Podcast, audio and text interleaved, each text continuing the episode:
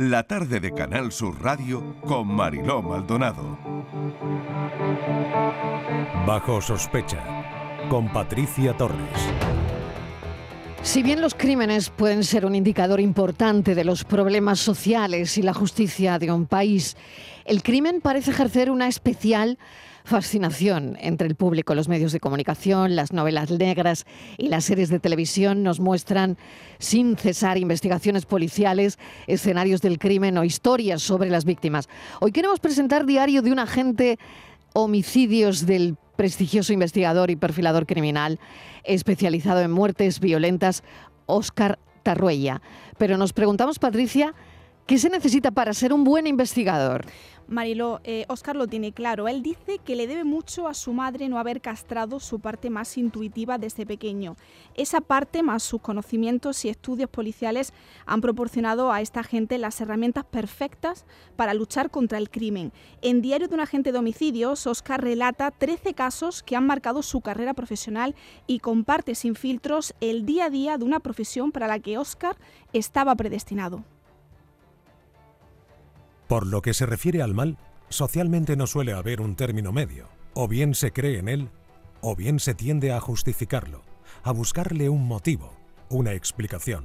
Incluso hay cierta tendencia a la victimización del autor o autora. Yo prefiero quedarme justo en medio, como mero observador. Es la única forma de no etiquetar nada, concentrarme en el estudio de todo lo que acontece alrededor de un crimen. No hay que descartar ni añadir nada más que lo observado y desde ahí ir construyendo el puzzle. A menudo observo cómo en los debates y foros relacionados con el mundo del crimen se busca el móvil de este y luego sobran o faltan piezas. Mi técnica funciona al revés. Pongo todas las fichas sobre el tablero. Le doy vueltas a cada una me fijo en sus formas sin preguntarme por qué son así y sin más voy montando el puzzle. Diario de un agente de homicidios, Oscar Tarruella, ex policía judicial, experto en homicidios y muertes violentas, formó parte de la unidad de homicidios y crimen organizado.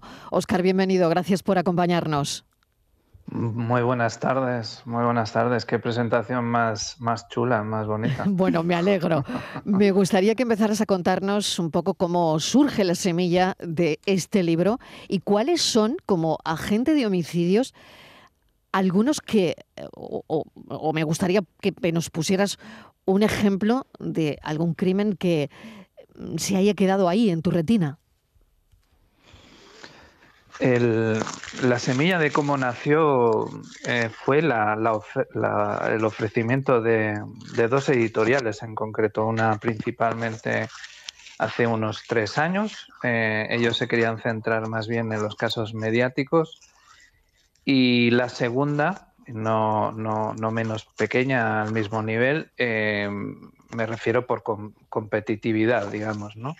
Me ofrecía la posibilidad, años después, de, escribir lo que a mí me diera la gana, quiero decir, sin restricciones, eh, eh, ni siquiera si tenían que ser casos mediáticos o no. Y eso es lo que finalmente me sedujo para, escribir este libro.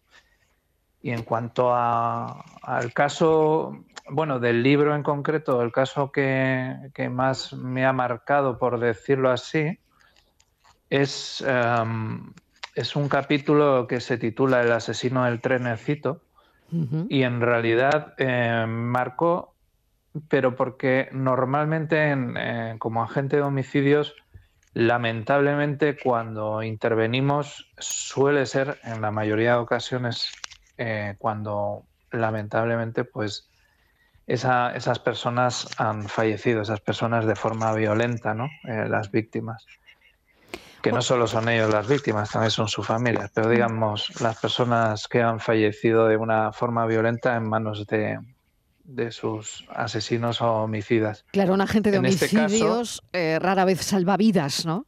Eso es.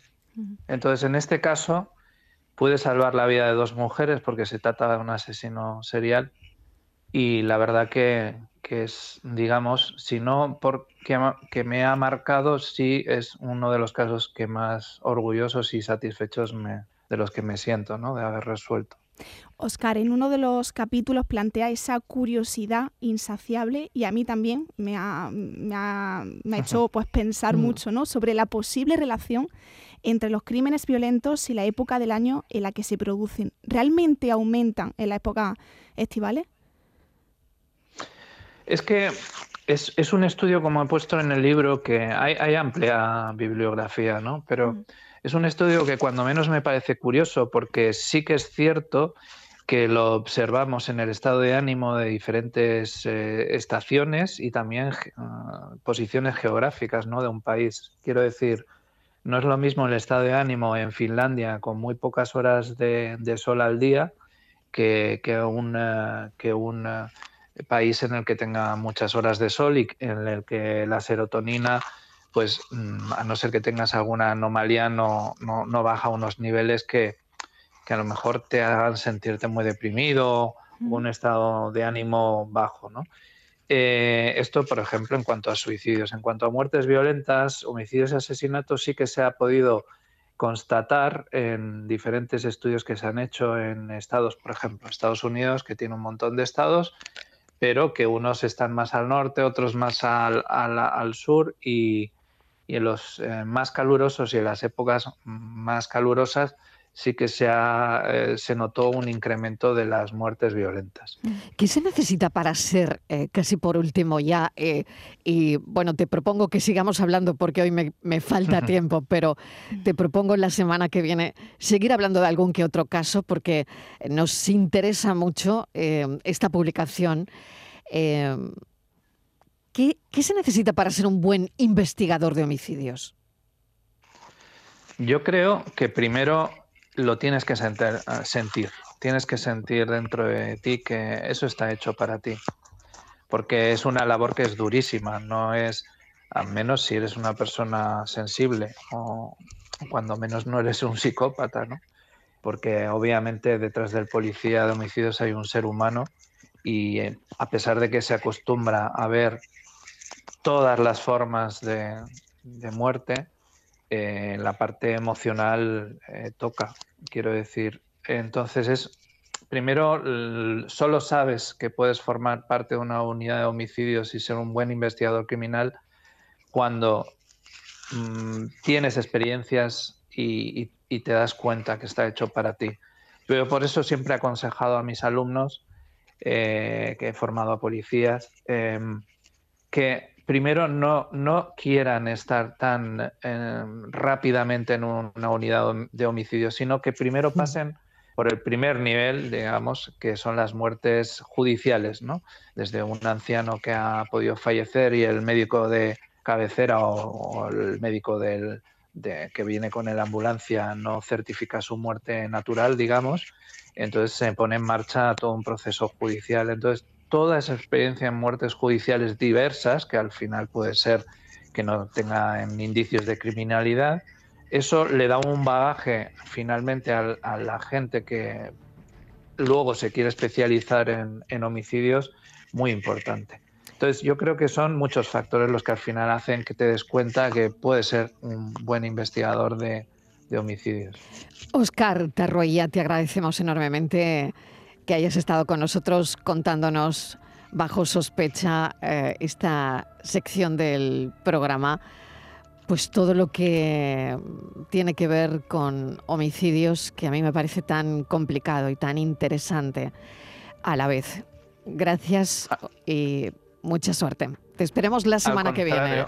Al contrario, gracias a vosotras eh, y estaré encantado de participar porque hay que sobre todo hay que difundir porque hay familias absolutamente destruidas después de, hechos semejantes. Diario de un agente de homicidios. Muchísimas gracias. Un saludo, Patricia Torres. Gracias. A ti un beso.